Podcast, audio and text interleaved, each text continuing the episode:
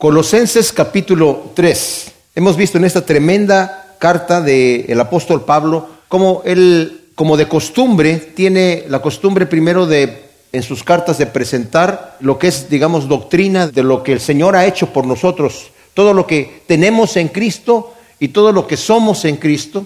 Y nunca nos da instrucciones antes de enseñarnos primero qué es lo que Dios ha hecho por nosotros. Entonces ya nos dijo en la primera parte de esta carta de Colosenses que como hemos dicho, está escrito a una iglesia que estaba en una aldea muy pequeña. Poco tiempo después de que escribió esta carta, vino un gran terremoto en la región y se destruyó la ciudad de Colosas, que como dije ya era una aldea. Tuvo su época de gloria en el siglo V antes de Cristo. Y el mensaje que tiene en esta eh, epístola, como muchos han dicho, eh, algunos eruditos bíblicos la consideran la mejor carta del apóstol Pablo. Y personalmente a mí, mis amados, me ha revolucionado. Yo ya he enseñado esta carta varias veces, pero en esta ocasión, como he ido más despacio y la he ido masticando, rumiando un poquito, ¿verdad? Ha sido realmente para mí una maravilla en este sentido. Escúchenme bien. Podemos descansar en lo que Dios ha hecho y lo que Dios hace en nuestras vidas. El enemigo viene a condenarnos y lo que nos va a mostrar aquí es algo tremendo. El mensaje de Dios realmente a mí me tocó mucho. Había falsos maestros que habían entrado a Colosas. Esta iglesia, como dije, no la fundó el apóstol Pablo, pero la fundó Epafras, como nos lo dice en el primer capítulo. No obstante, Pablo tiene un amor muy especial por todos los cristianos en general. Es una persona tremenda el apóstol Pablo. Y pues escuchando que habían venido estos falsos maestros, enseñando doctrinas que estaban realmente destruyendo el Evangelio. Porque el verdadero y puro Evangelio, mis hermanos, es la palabra Evangelio significa buenas nuevas. Y la religión es lo que el hombre quiere hacer para llegar a Dios. Y normalmente las cosas que el hombre quiere hacer para llegar a Dios es a través de esfuerzos humanos. Y esos esfuerzos humanos se ponen cada vez más difíciles porque nosotros no podemos alcanzar al Señor. El Señor viene y nos alcanza a nosotros. Por eso cuando Jesucristo estaba aquí en la tierra tenía el gran conflicto con los religiosos de su época, porque Él estaba recibiendo a los pecadores como eran. ¿Cómo te sientas a comer con pecadores? ¿Verdad? Nosotros tenemos que guardar una serie de rituales y de cosas así para acercarnos a Dios y esta gente no está haciendo absolutamente nada, ni busca a Dios. Y tú ya les estás abriendo las puertas a ellos. Pues es que eso es lo que el Señor ha hecho con nosotros y esa es la buena nueva de salvación, mis amados. Entonces, ellos recibieron en el Evangelio de Páfras un Evangelio puro, de gozo. Al principio de la carta les dice, yo he escuchado del amor que se tienen los unos a los otros y de los frutos que están dando ya como cristianos.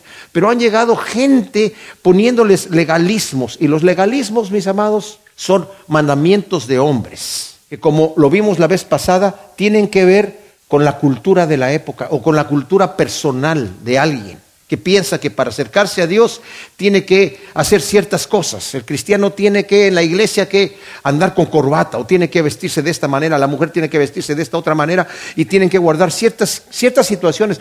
Y, los legalismos varían de acuerdo al, al lugar, ¿verdad? Pero por eso les dijo anteriormente Pablo, no, no, no estén sujetos a cosas como de que no comas, que no toques, que no aquello, porque Cristo ya nos ha hecho libres. Eh, eh, hemos muerto con Cristo a esas cosas, ¿por qué entonces vamos a volver a vivir en esas cosas, verdad? Ahora, ¿en qué hemos muerto? Eso ya lo dijo en, en, dos, en el 2, 12 y 20, ¿verdad? Que hemos muerto con Cristo, juntamente con Él. O sea, cuando Cristo muere, nosotros por medio de la fe y por medio del bautismo, nos consideramos muertos. ¿Y en qué hemos muerto, verdad? Eh, hemos muerto en cuanto a la sentencia del pecado y muerto en cuanto al dominio del pecado. En cuanto a la sentencia, porque la ley de Dios, por cuanto nosotros somos pecadores, nos sentenció a muerte y nos mató. Pero como ya estábamos sentenciados a muerte, nosotros morimos. ¿Y dónde morimos? Morimos con Cristo en la cruz. Pero no solamente morimos, sino que resucitamos con Él a una nueva vida. ¿Y cómo, cómo sucede eso? ¿Cómo, cómo, ¿Cómo esa muerte se me aplica a mí? Por medio de la fe en Cristo Jesús. En ese momento, cuando Cristo muere, muere por mi pecado. Y cuando Cristo resucita, resucita para una nueva vida. Yo no hice más que creer en Él y depositar mi fe en Él. Y como vamos a ver aquí, creer en Jesucristo significa un cambio de vida. Entonces, también hemos resucitado, como dije en su resurrección. Entonces, en el primer versículo del capítulo 3, como ya Pablo nos ha estado diciendo, mis amados, que hemos muerto con Él. nos dice, si pues fuisteis resucitados juntamente con el Mesías, buscad las cosas de arriba donde está el Mesías sentado a la diestra de Dios. Poned la mira en las cosas de arriba y no en las de la tierra, porque ya habéis muerto y vuestra vida está escondida con el Mesías en Dios. Cuando el Mesías vuestra vida sea manifestado, entonces también vosotros seréis manifestados con él en gloria. Entonces nos dice que hemos resucitado juntamente con Cristo. ¿Y cómo hemos resucitado con Cristo Jesús? Nos dice en el 2.12 sepultados juntamente con Él en el bautismo, en el cual también fuiste resucitados con Él. ¿Cómo? Por medio de la fe en el poder de Dios que lo resucitó de entre los muertos. ¿Qué significa esto de por medio de la fe en el poder? Literalmente dice por la fe del poder de Dios. Bueno, es prácticamente casi lo mismo. ¿Qué significa esto? Significa que yo le creo al Señor, que juntamente con Él he muerto y juntamente con Él he resucitado. No se siente nada. Eso no es algo que yo voy a sentir que me morí y que yo voy a sentir que resucité con Él. Simple y sencillamente lo que sí sucede, mis amados, hay un cambio en la vida de la persona. Si ustedes se recuerdan cuando llegaron al Señor, ¿verdad? Hay gente que dice que cuando se convirtieron sintieron alguna cosa, algún escalofrío. Bueno, el Señor no nos ha llamado tanto a que estemos. ¿Y tú qué sentiste el momento que llegaste delante de Cristo Jesús? No se trata de eso, sino se trata de que, ¿y cómo está mi vida ahora? De repente lo que yo hacía ya no lo hago. De repente las cosas que yo hacía las veo mal y quiero vivir de otra manera porque ahora el Espíritu Santo Ana, me ha revivido espiritualmente. Antes no me importaba. Es más, les digo una cosa que hace el Espíritu Santo en nuestra vida. Tal vez pecamos menos de como pecábamos antes, pero nos sentimos más culpables. ¿Por qué? Porque el Espíritu Santo está trabajando en nosotros. Y nos hace ver cada día más somos más sensibles a las situaciones. Yo lo veo la vida cristiana como un libro, en donde de repente llegamos al Señor y la pasta gruesa la voltea, pero después va hoja por hoja, hoja por hoja, hoja por hoja, cuando nos vamos acercando y, somos más sensibles a las cosas que antes no éramos sensibles y nos sentimos mal cuando recordamos nuestra vida pasada, pero esa vida pasada el Señor ya la perdonó, ya la lavó. Y dice Pablo, dejando lo que está atrás, prosigo a la meta. Los errores y los pecados del pasado que están en el pasado, mis amados, están ya lavados en la sangre de Cristo. El diablo nos va a recordar, nos va a hacer, nos va a hacer meternos al tacho de la basura para que empecemos ahí a buscar. El Señor nos dice, no, tú deja esa basura, ya se quedó ahí. Está clavada en la cruz. Continúa adelante al supremo llamamiento de Cristo Jesús. Ahora, nosotros cuando caemos nos sorprendemos, eso lo he dicho varias veces. ¿Cómo pude yo hacer esto? El Señor no se sorprende, el Señor ya sabe. Nosotros tenemos mejor concepto de nosotros mismos que el que debemos tener y por eso nos sorprendemos. ¿Cómo yo pude haber hecho tal cosa? Y el diablo, el diablo llega inmediatamente y dice, sí es cierto, ¿cómo pudiste tú? Y ahora, ¿con qué cara te vas a presentar delante de Dios? Es más, olvídate del Señor porque tú no puedes, nunca vas a poder, nunca vas a lograr nada. Ya dijiste que querías y que le prometiste al Señor y no lograste absolutamente nada. Porque Él es el acusador, ¿verdad? Pero aquí nos dice si has resucitado con Cristo, pon la mirada en las cosas de arriba. ¿Qué? Dice, para saber cómo vivir una vida pura y victoriosa, digna de un hijo de Dios, agradándole en todo, como ya nos lo dijo en el 1, 9 y 10. Es dedicarse a las cosas que tienen que ver con la nueva vida en Cristo Jesús, mis amados. O sea, tenemos que, como dice el Señor, busca primero el reino de Dios y su justicia y todo lo demás que tú necesites, Dios te lo va a dar por añadidura. No te preocupes por qué vas a comer, por qué vas a beber, por qué vas a vestir. El Señor sabe que tienes necesidad de todas estas cosas y Él te va a proveer lo que tú necesitas. Preocúpate y ocúpate en el reino de Dios y su justicia y el Señor te va a dar todo lo que tú necesitas. Entonces, esto es importante, buscar las cosas de arriba. Mientras que los falsos maestros establecían reglas y prohibiciones, Pablo exhorta a los creyentes a estar ocupados en las cosas que agradan a Dios. Ahora, anteriormente dije yo, y lo vamos a ver aquí también, pero es algo que lo quiero repetir porque quiero que, que quede claro en nosotros, mis amados. Esto lo voy a repetir varias veces en este mensaje y ojalá que los mensajes que vienen también. Cristo, digamos, no destruyó el pecado de nuestra vida en la cruz. No nos quitó el pecado. La escritura le llama el cordero que quita el pecado del mundo. Pero a lo que se está refiriendo allí es que eventualmente el pecado va a ser erradicado de nuestra vida. El pecado todavía permanece en nosotros, pero ya no reina. El dominio que tenía sobre nosotros el Señor lo destruyó en la cruz. Así que todavía lo traemos cargando. Yo hubiera querido cuando llegué al Señor que en el momento que yo recibí a Cristo como mi Salvador, me levantara bueno y solamente se me antojara hacer el bien y portarme bien, perfectamente bien. Que tuviera un cambio, Señor, que no soy una nueva criatura, pues una nueva criatura ya, pero todavía traigo cargando el cuerpo viejo de carne que tiene miembros que están en contra de la voluntad de Dios. Estamos armados, equipados para rebelarnos contra Dios, mis amados, en nuestro cuerpo de carne. Porque nuestro cuerpo de carne tiene sus propios deseos. Y los deseos de la carne van en contra de la voluntad de Dios. Y estamos cargando ese cuerpo de carne. ¿Por qué Dios permite una cosa así? Bueno, yo lo he explicado en otras ocasiones. Es como una máquina en un gimnasio que hace la fuerza opuesta que uno está tratando de eh, hacer el movimiento, ¿verdad? Entonces la pesa está haciendo la fuerza opuesta, pero es para poder eh, desarrollar una condición física mayor. Y nosotros en este eh, gimnasio espiritual, las pruebas que vienen, las tentaciones que vienen, están oponiéndose a lo que yo quiero hacer para servir al Señor y ese es el gimnasio espiritual en donde yo estoy trabajando aquí. Eventualmente ese pecado va a ser erradicado de mi vida, pero ¿cuándo va a ser erradicado? ¿Aquí en la tierra? No, Señor, cuando pase a la eternidad. Es donde va a ser erradicado. Entonces, buscar las cosas de arriba, dice aquí, donde está Cristo sentado a la diestra de Dios. Pablo ha sido ya muy enfático que en Cristo, mis amados, estamos completos. Eso nos lo dice en el 2, 9 y 10. Dice, porque en Él vive corporalmente toda la plenitud de la naturaleza divina y estáis completos en Él. O sea, Él es la cabeza del cuerpo, estamos completos en Cristo, o sea, no necesitamos absolutamente nada más. Estos falsos maestros venían a decir, oh, tienes a Cristo, qué bueno que tienes a Cristo, pero ¿estás ayunando? ¿Estás guardando las fiestas solemnes? ¿Estás guardando los diferentes reglamentos de la ley de Dios que está en la... ¿Estás comiendo la comida kosher que, que está en el Antiguo Testamento? Está ahí escrita. ¿Estás guardando todos esos reglamentos? Y Pablo ya les había dicho, todas esas cosas son sombra de lo que había de venir, porque la realidad es Cristo, la sustancia es Cristo en Él se cumplan. Todas esas cosas estaban apuntando a Cristo. Por eso, ¿saben ustedes que a Cristo lo querían matar inmediatamente porque estaban diciendo que estaba quebrantando el sábado? Porque ellos habían dado sus propias leyes de las cosas que se podían hacer en sábado y las que no se podían hacer en sábado.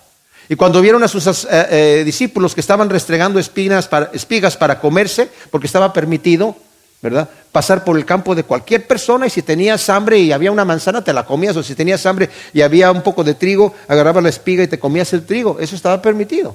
Pero ellos lo veían como un trabajo. Estás trabajando, sacando el trigo para, ¿verdad? Estás quebrantando el sábado. Y el Señor en vez de ponerse a discutir con ellos teología les dijo, el Hijo del Hombre es dueño del sábado. En otras palabras, hasta eso se cumple en Cristo Jesús. Él es nuestro reposo ahora. Bueno, ese es otro detalle, ¿verdad? Pero eh, eh, Él es el que está sentado a la diestra de Dios y este mandato es de buscar a Cristo, es de buscar a Cristo con ojos abiertos y manos vencedoras. Mis amados, cuando nos está diciendo pon la mirada en las cosas de arriba, ¿cuáles son las cosas de arriba? Yo he dado un mensaje, ¿verdad?, acerca del vestido nuevo del capítulo 3 de Colosenses y he enfatizado mucho que las cosas de arriba son lo que nos viene a decir más adelante, ¿verdad? La misericordia, eh, el, perdonarnos unos a otros y todas las cosas que nos va a decir más adelante que debemos hacer. No las vamos a alcanzar a ver en este, eh, eh, este mensaje, pero posteriormente las estaríamos viendo. Pero Pablo jamás nos da una lista de lo que debemos hacer sin primero mostrarnos lo que ya somos y lo que ya tenemos.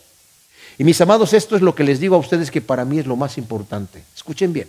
Las cosas de arriba, ¿qué es? Es Cristo mismo. ¿Y eso qué quiere decir?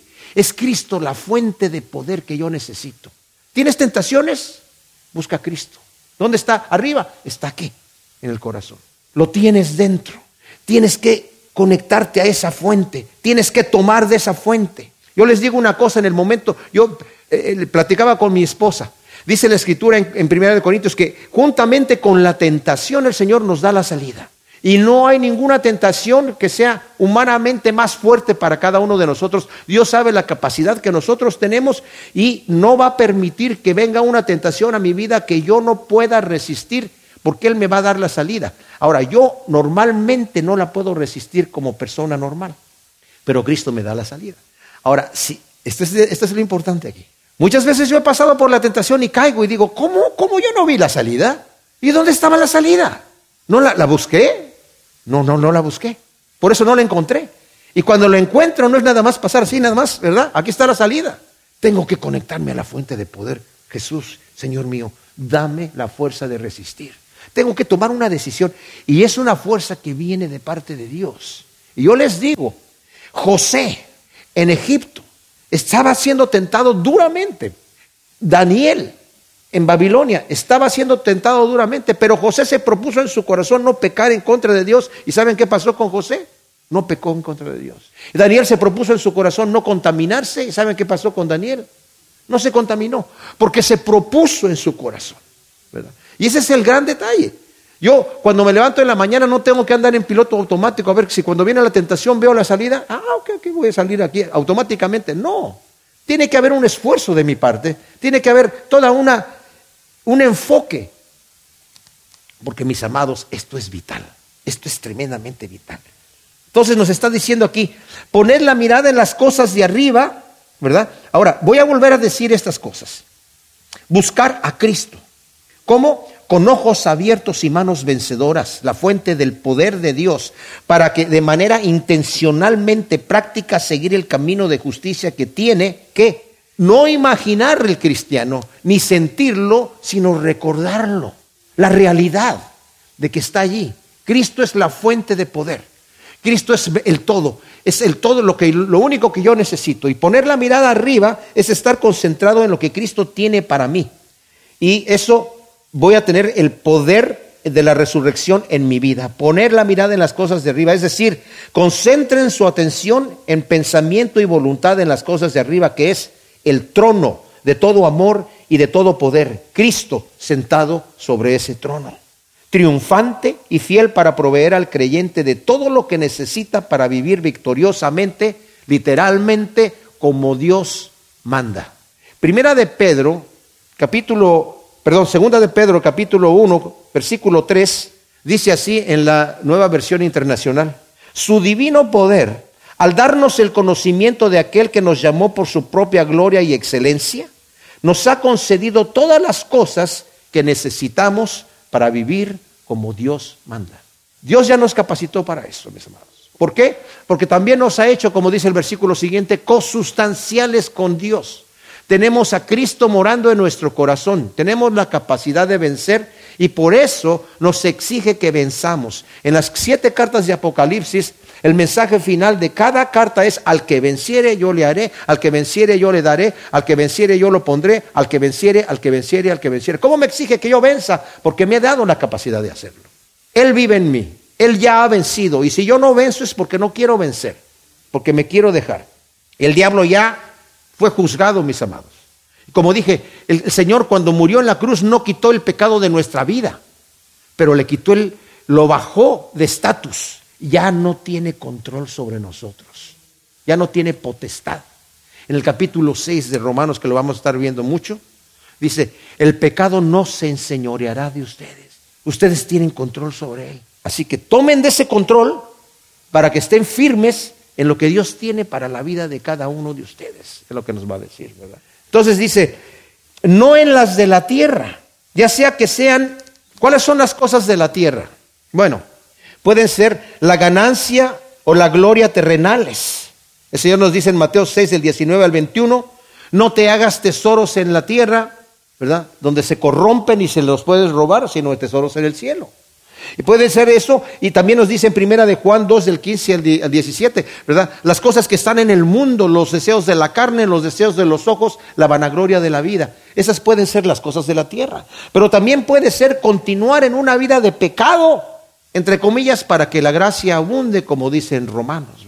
Continuaremos en el pecado para que la gracia abunde. Y tal vez había personas que estaban diciendo, sí, si hay mucha gracia. Es más, hay personas hoy en día que dicen, no importa lo que tú hagas, te vas al cielo. Porque ya la gracia de Dios es abundante para eso. Y no tienes que estarte controlando. No importa lo que hagas, vas a, entrar. Eso, eso, la Biblia no lo, no lo enseña.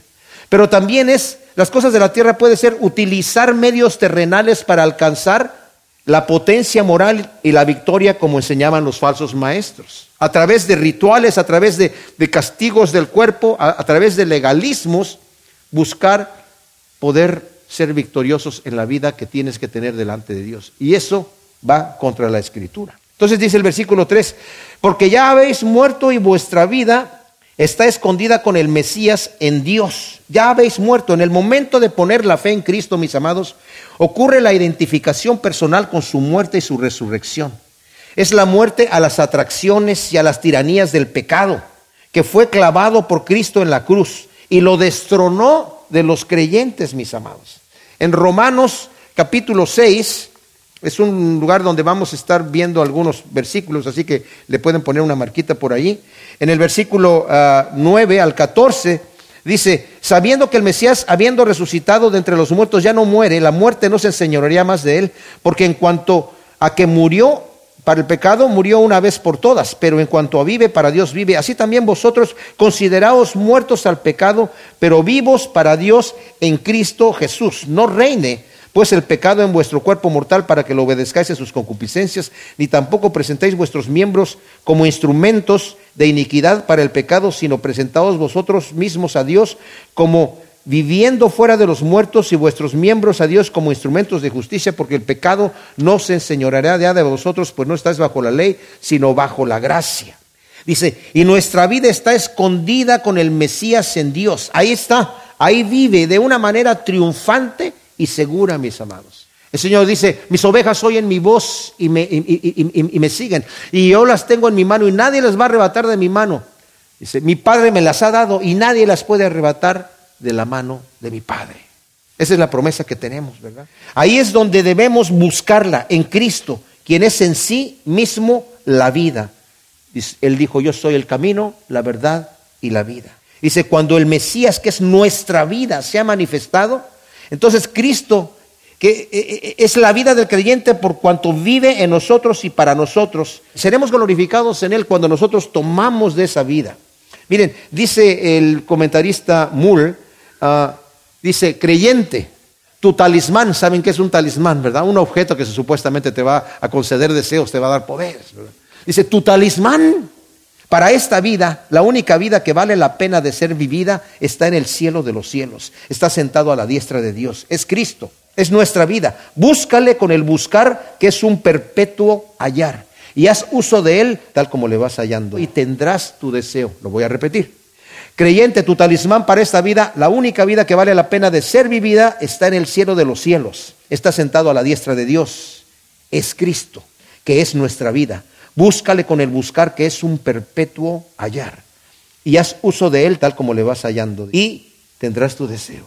Cuando Cristo se manifieste, entonces también seremos manifestados con él en gloria. O sea, la revelación en gloria de Cristo garantiza la revelación del creyente que también será en gloria. El creyente en Cristo será hecho semejante a Él, ¿verdad? Porque le verá tal como Él es en todo su resplandor y en su gloria, eso nos lo dice en primera de Juan 3.2. No sabemos, hijitos, dice cómo seremos, pero sabemos que cuando le veamos, seremos semejantes a Él, cuando se manifieste. Y el que tiene esa esperanza se purifica a sí mismo, así como Él es puro.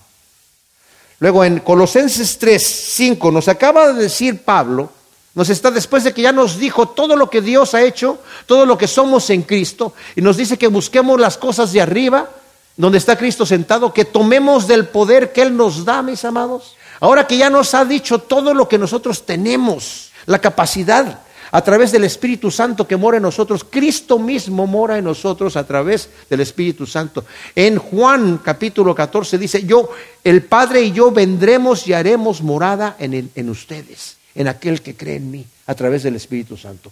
O sea, Dios en toda su totalidad vive en cada uno de aquellos que le han recibido como Señor y Salvador. Entonces ya una vez que nos ha dicho lo que somos y la capacidad que tenemos por medio del poder del Espíritu Santo, entonces ahora sí ya nos va a decir qué es lo que tenemos que hacer.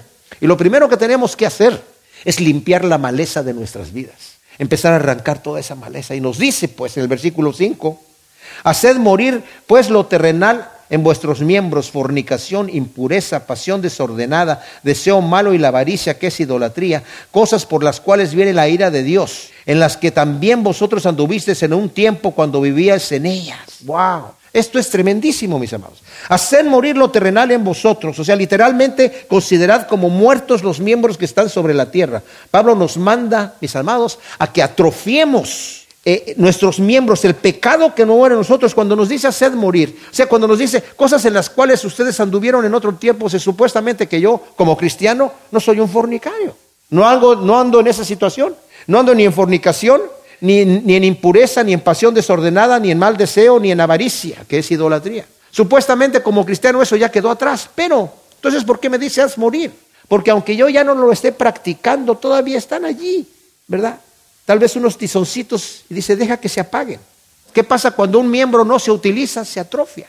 Y cuando nosotros como cristianos dejamos de practicar el pecado, atrofiamos esa área y lo que está diciendo allí Pablo es eso. No entretengas el pensamiento. Tú tal vez no lo estás practicando, pero estás pensando en eso. Cuando hemos visto siervos que caen, siervos de Dios que caen en pecados escandalosos, no fue de la noche a la mañana. Lo que pasa es que ese tizoncito se quedó allí y en el momento que encuentra el combustible, atrofia esas cosas que están en tu vida. Que privemos de poder a lo terrenal en nosotros y enseguida nos da una lista de pecados de orden moral. Ahora, como dije, el Señor destronó el pecado en nuestra vida. Aquí en Romanos, como les dije en Romanos 6, que los vamos a estar viendo, dice versículo 12, no reine pues el pecado en vuestro cuerpo mortal para que lo obedezcáis en sus concupiscencias. O sea, atrofialo. Luego nos dice fornicación, que esto es, la palabra en, en griego es pornean, de donde viene la palabra también nosotros que conocemos pornografía, que de manera general significa la inmoralidad, pero que de manera específica describe todo acto de relación sexual ilícito, o sea, fuera del matrimonio. Impureza, que literalmente significa suciedad y que Pablo la utiliza en forma unida con fornicación en varios pasajes como Primera de Corintios 12, 21, Gálatas 5, 19 y Efesios 5, 3, en donde utiliza fornicación e impureza, ¿verdad? Eh, pasiones desordenadas, que literalmente significa un sentimiento o experiencia que en la literatura griega describe un sentimiento bueno o malo, pero que en el Nuevo Testamento siempre se utiliza para algo malo, algo negativo. Como en Romanos 1.26, que dice pasiones vergonzosas, y 1 Tesalonicenses 4.5, pasión de concupiscencia. Malos deseos, la palabra deseos se usa para describir deseos buenos o malos, y muchas veces se traduce como concupiscencia, pero aquí incluye el adjetivo malos deseos. Está definiendo que son malos. Avaricia, que es idolatría. ¿Por qué? Porque normalmente la avaricia o codicia lleva a la persona a poner en primer lugar lo material. Ese es su Dios, el dinero. Y por eso el avaro es un idólatra. Luego dice cosas por las cuales viene la ira de Dios. Algunos de sus, de sus Biblias dice sobre los hijos de desobediencia. Eso no está en los manuscritos más antiguos, pero es un versículo copiado, ¿verdad? Eso sí lo tiene en Efesios 5, 6, que es el, pasaje paralelo, ¿verdad? De cualquier manera, la ira así va a venir sobre los hijos de, desobediencia. Pero escuchemos esto, aquí está más fuerte el golpe cuando dice cosas por las cuales viene la ira de Dios, sobre cualquiera que las esté practicando. Pablo asocia dichos pecados con la ira de Dios que será derramada sobre la humanidad en el juicio futuro y de la cual el creyente, mis amados, obediente será librado. En primera de Tesalonicenses 1.10 y 5.9 nos dice que nosotros no estamos apuntados para ira y que vamos a ser librados de la ira de Dios. El Hijo de Dios debe apartarse de tales pecados ya que la ira de Dios puede ser derramada sobre los desobedientes en cualquier momento. Ahora, ¿cómo puede el creyente apartarse de estos pecados? ¿Cómo podemos hacer para hacer esto? Los legalistas, mis amados, eh, estaban castigando el cuerpo para apartarse de los pecados, pero el pecado no se origina en el cuerpo. Entonces, por mucho que tú te castigues y mucha penitencia que hagas y muchas privaciones que tengas, el pecado no está allí. Entonces no vas a poder lograr nada. Por eso Pablo dice, todas estas cosas tienen reputación de sabiduría, lo vimos la vez pasada, pero no tienen ninguna fuerza contra los apetitos de la carne. Entonces, ¿dónde está el pecado? ¿De dónde se contamina el hombre? Del corazón. Entonces, ¿qué hago yo para atacar el pecado de mi vida? ¿Cómo lo mato?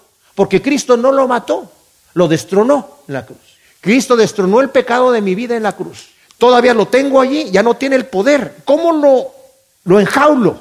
¿Cómo lo mato? ¿Cómo lo controlo? Bueno, eh, primero, por medio de una constante y diaria batalla. Mis amados, Hay iglesias triunfalistas que dicen el cristiano ya no tiene problemas, el cristiano ya venció y ya no hay ningún problema. Tienes que andar contento, feliz, victorioso todos los días. Y viene la condenación cuando caigo, ¿qué hago? Oye, entonces no soy cristiano. Y viene el diablo a decirte, no eres cristiano, mira lo que hiciste. Mis amados, el puro hecho de que yo me sienta mal cuando caigo, el puro hecho de que estoy en la batalla demuestra que el Espíritu de Dios vive en mí. Porque no me quedo tirado. El justo siete veces cae y siete veces se levanta, dice la Escritura. Entonces, por medio de una constante y diaria batalla. Segundo, impidiendo que mis ojos vean lo que no deben ver. Impidiendo. Tengo que conscientemente impedir. Como dice Job en su libro, yo hice un pacto con mis ojos para no ver la desnudez de otra mujer que no sea la de mi esposa. Yo hice pacto con mis ojos para que no ande viendo lo que no deba andar viendo. Haciendo, impidiendo que mi mente piense o entretener un pensamiento que no debe pensar. Impidiendo. Dice, en esto pensar, en todo lo bueno, todo lo honesto, todo. En esas cosas debo pensar. No, decir, no tiene nada de malo mientras lo tenga en la mente. No, sí tiene. De ahí empieza. Ahí es en donde empieza a crecer y eventualmente va a dar a luz el pecado. Impidiendo que mis deseos me lleven a aquello que me aparte de Cristo, cualquier cosa que sea. Escuchen esto, mis hermanos. El cristiano tiene en su interior una constante e, e irreconciliable lucha que no terminará hasta que esté en la gloria celestial donde el pecado no será más. Mientras tanto, el cristiano es una guerra civil andando. Traigo una lucha interna. Y dice Gálatas 5 del, del 16 al 17, dice, andad en el Espíritu lo leemos así en nuestra Biblia, dice, y no satisfagáis los deseos de la carne, parece un mandamiento. Pero les digo cómo se, literalmente dice, andad en el Espíritu y de esa manera no vas a andar satisfaciendo los deseos de la carne. O sea, no solamente es privarme, privarme, privarme, pero como dije yo, hay que arrancar la maleza de la, de la vida y todo lo que está allí, porque de repente voy pasando y la maleza, ah, sí, mañana, Mañana, mañana le, llego ahí al, jardín con esas malezas que están ahí. Y llega el día de mañana, tengo que ir a trabajar y estoy en el trabajo. Oh, sí, ahora que regrese a la casa, empiezo a cortar esa. Y eh, al rato ya estoy cansado, acabo de cenar, me, me voy a ir a dormir. Y al rato ya cuando de repente te despiertas un día y tienes una jungla ahí. Y sobre esa jungla viene la ira de Dios, mis amados. Sobre esa jungla. Lo vamos a repetir un poquito más adelante. Billy Graham dijo, no es la primera mirada de las piernas de una mujer lo que hace caer al hombre, sino la segunda o la tercera. Para matar el pecado en mi vida debo constante y deliberadamente rechazar el pecado en el momento que estoy consciente de su existencia. En el momento que estoy consciente de su existencia, ah, esto es pecado, fuera. En ese momento es el que donde le tengo. Si yo lo tolero un poquito, ustedes lo han experimentado, yo lo he experimentado. Si yo nada más lo tolero un poquito, mm, al rato, inmediatamente crece la tentación, de manera que al rato ya no se puede, ya, viene la, la, derrota, segura, porque la dejé crecer, lo dejé, y crece así, en un instante. ¿Cómo obtengo el poder y la fuerza necesarias para resistir la tentación del pecado? Buscando las cosas de arriba, es decir, a Cristo mismo que mora en el corazón del creyente a través del Espíritu y por medio del cual el creyente puede eficazmente vencer la tentación y agradar a Dios. Y luego nos dice el versículo 7, en las cosas que anduviste en otro tiempo cuando vivíais en ellas. O sea, el verdadero Hijo de Dios se supone que ya no practica esos pecados. Primera de Corintios 6, 9 y al 11, Gálatas 5 del 19 al 21 y Efesios 5 del 1 al 7 nos menciona una lista de pecados, se la está mencionando a los cristianos. Y dice, las personas que practican estas cosas no heredarán el reino de Dios. Llámese como se llame. Haya pasado a recibir a Cristo, no haya pasado a recibir a Cristo, porque la evidencia de que soy cristiano es que no practico esas cosas. Juan dice, el, Hijo de Dios, el verdadero Hijo de Dios ya no practica el pecado porque la simiente de Dios está en él y no puede pecar. No quiere decir que yo ya no peco nunca, pero no puedo permanecer allí porque el Espíritu Santo me hace sentir horriblemente mal cuando estoy en pecado. Y si no, dice Pablo en Corintios, ¿verdad? Dice, examínate para ver si estás en la fe o no. ¿O qué no sabes que Cristo mora en ti? A menos que estés reprobado. Entonces, si yo Estoy practicando el pecado y no siento ningún remordimiento, ninguna situación. Eh, ¿Me molesta cuando me dicen que estoy pecando? Probablemente que no soy cristiano. Tal vez no tengo el Espíritu de Dios. Examínate, dice. A ver si estás en la fe o no. Porque si no estoy en la verdadera fe, no, no, no, no voy a tener eso. O sea, es imperativo, mis hermanos, imperativo que todo creyente que quiera tener la seguridad de su salvación, analice su vida para ver si su fe es auténtica, que busca hacer la voluntad de Dios en santidad, porque no todo el que me dice, Señor, Señor, entrará en el reino de Dios, sino el que hace la voluntad de mi Padre. Aquel día muchos me dirán, Señor, Señor, que no hicimos muchas. Estuvimos en el ministerio, íbamos a la iglesia, estuvimos ayudando en miles de cosas. Es más, teníamos ministerio, resucitamos muertos, Señor, sanamos enfermos, echamos fuera demonios, Señor. ¿Que no estuviste allí? Apártense de mí, malditos, no los conozco, hacedores de maldad. ¿Cómo es mi vida? Examinémonos a nosotros mismos. Dice Moore, este comentarista tremendo, el carácter cristiano es un carácter que no peca. Pero esto no quiere decir en ninguna manera que el hombre que es cristiano es una persona que no peca. No. Si dice que no tiene pecado, se engaña a sí mismo y la verdad no está en él, como dice primera de Juan 1.8. Pero cuando peca, está fuera de su carácter como cristiano. Y es de inmensa importancia que él recuerde esto. Y bien recordado, le humillará y le alentará con resultados divinos. Esto a mí me libera, mis hermanos. Porque yo peco pero no está de acuerdo con el carácter cristiano. Pero cuando me acuerdo de eso, que no está de acuerdo con el carácter cristiano, tan solo el puro pensamiento de eso me anima para continuar adelante y buscar agradar a Dios. Continúa diciendo, nada es más práctico en la rutina común de la vida que el pensamiento que en Cristo nosotros, pecadores indignos, tenemos un carácter que no peca, en Cristo. Si en verdad le amamos con un amor que merece llamarse tal, ese pensamiento nos será una inspiración, pues nos elevará a querer cumplir su amada voluntad y saber que en Él tenemos la capacidad de seguirla y de cumplirla. ¡Qué tremendo! O sea, yo quiero servir a Dios, pero me encuentro que estoy débil. El Señor me dice, aquí estoy yo. ¿Qué necesitas? Es que estoy frío, aquí estoy yo. Es que yo no quiero ir a la iglesia, aquí estoy yo. Es que estoy siendo tentado, aquí estoy yo. Es que tengo un carácter, aquí estoy yo. O sea, toma de mí, porque tú no puedes. Tú te vas a caer solo. Cuanto más necesidad tengo, más tengo que estar pegado al Señor. El Señor no dijo, como el chapulín colorado, síganme los buenos, sino vino por los pecadores. Luego dice el versículo 8, pero ahora desechad también vosotros todas estas cosas, ira, enojo, malicia, maledicencia, lenguaje obsceno de vuestra boca. No mentáis los unos a los otros, ya que os habéis desvestido del viejo hombre con sus prácticas. ¡Wow! Ahora desechad vosotros todas estas cosas. Esto es ahora mismo. O sea, el verbo en griego es enfático. Ahora, en este instante. No es poco a poco empieza a quitar estas cositas así, poco a poquito. No, ahora mismo. Desecha estas cosas con toda la diligencia y el rigor posible por medio del poder del Espíritu de Cristo que mora en ti. Pablo ahora pasa a una lista de pecados más, digamos, más pequeños, si le podemos llamar así, ¿verdad? Relacionados con la conciencia, que podía estar dormida y que corresponden al carácter del cristiano que no peca. Como dije primero de Juan 3, 9, el cristiano, el Hijo de Dios, no practica el pecado porque la simiente de Dios está en él. Dice, alejad de vosotros, es un mandato bien definido en el nombre del Señor de hacer lo que puede ser hecho en su poder. La ira. Aquí puede referirse a una manifestación súbita de indignación que afecta los sentimientos y las emociones. No la ira santa, sino una, una explosión de ira. El enojo esta palabra se usa muy frecuentemente en conjunción con la palabra ira y es posible que el enojo enfáticamente es el sentimiento interno, mientras que eh, la ira enfatiza la manifestación externa. Malicia. Esta palabra se usa en sentido de malignidad o mala voluntad hacia alguien, una predisposición que induce a hacer el mal contra otra persona o desearle un mal a alguien. La palabra blasfemia o maledicencia en, griego es la palabra es blasfemian, pero e, esta expresión es usada con relación a cosas que se pueden decir en contra de Dios, pero aquí, con el contexto, se usa tocante a cosas dichas contra otro ser humano y por lo tanto tiene más el sentido de difamación y de falso testimonio, como también en Mateo 15, 19 y en primera de Timoteo 6, 4.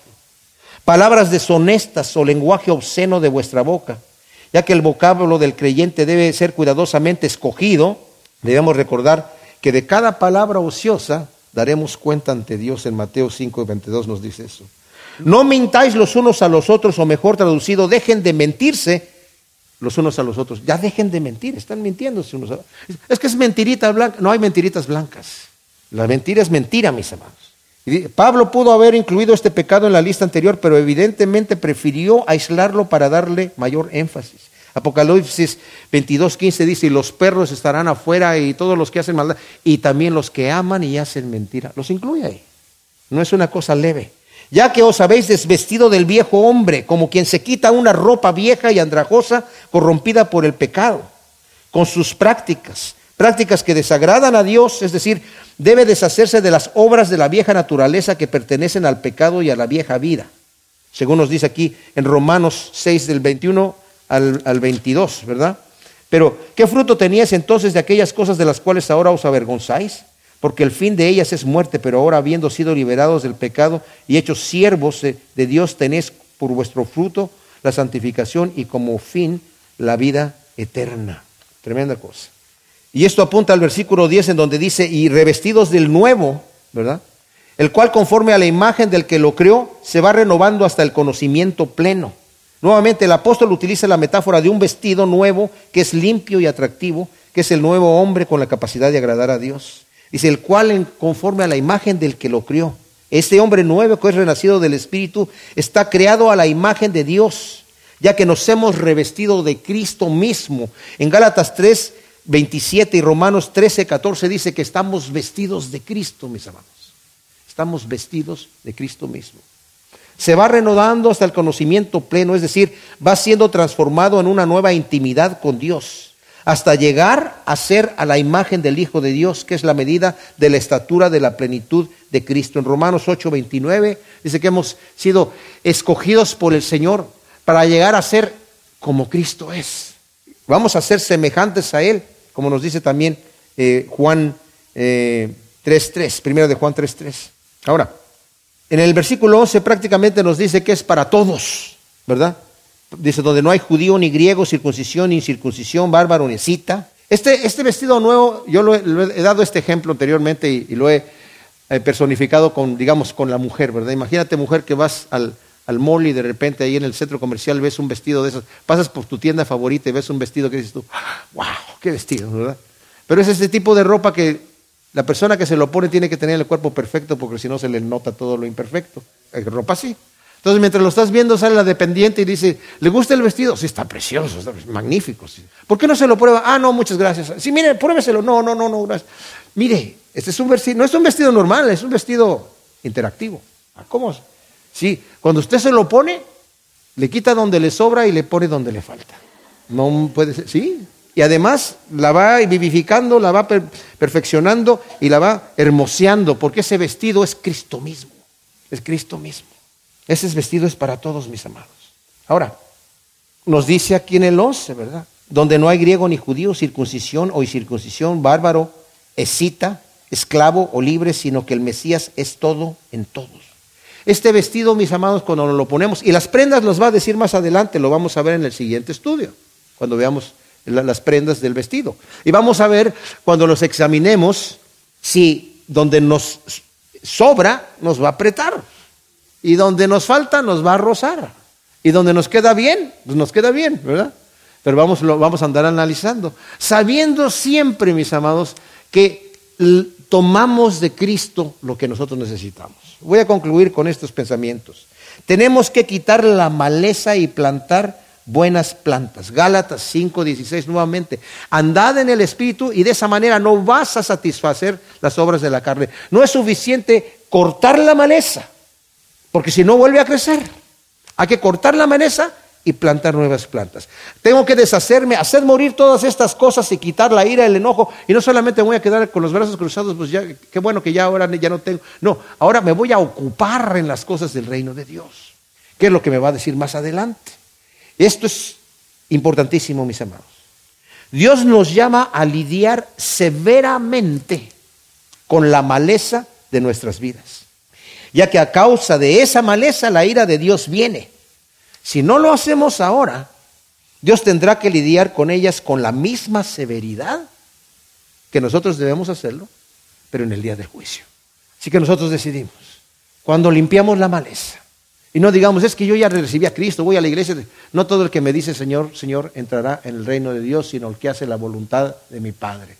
Examinaos a vosotros mismos si estáis en la fe o no. Él nos preparó para buenas obras. Efesios, termino con este pasaje, mis amados, no nos confundamos.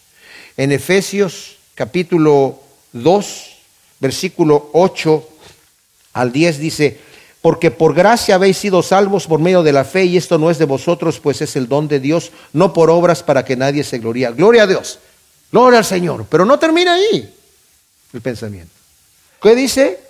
Por gracia habéis sido salvos por medio de la fe. Y esto no es de vosotros, es don de Dios. No por obras para que nadie se gloríe. Porque somos hechura suya, somos su obra maestra, la palabra es poema. Creados en Jesús, ¿para qué? Para buenas obras, las cuales Dios preparó de antemano para que anduviésemos en ellas.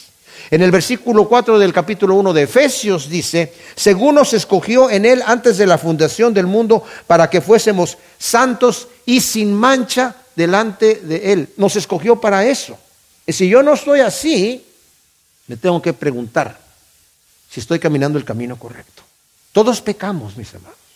Todos caemos, pero necesitamos levantarnos, lidiar con la maleza de nuestra vida, poner toda la atención no dejarla como, ah, pues algo que así somos todos, todos estamos iguales. No, no importa cómo esté el resto del mundo. Es el Señor y yo. Yo cuando esté delante del Señor voy a estar solo, solo. Pero si lidio con la maleza aquí, no tengo que lidiar con ella ya, porque Cristo ya pagó por ella. Gracias Señor, te damos por tu palabra. Te pedimos que tú siembres todas estas semillas en nuestros corazones para que podamos descansar en ti. Hemos pecado, Señor. Pecamos todo el tiempo, pero venimos delante de ti arrepentidos, pidiéndote que tú sanes las heridas, que nos levantes, que nos afirmes, que lo que está fuera del camino vuelva a entrar, que lo que sea eh, eh, atrofiado vuelva a vivificarse, Señor. Lo único que queremos atrofiar es el pecado en nuestra vida.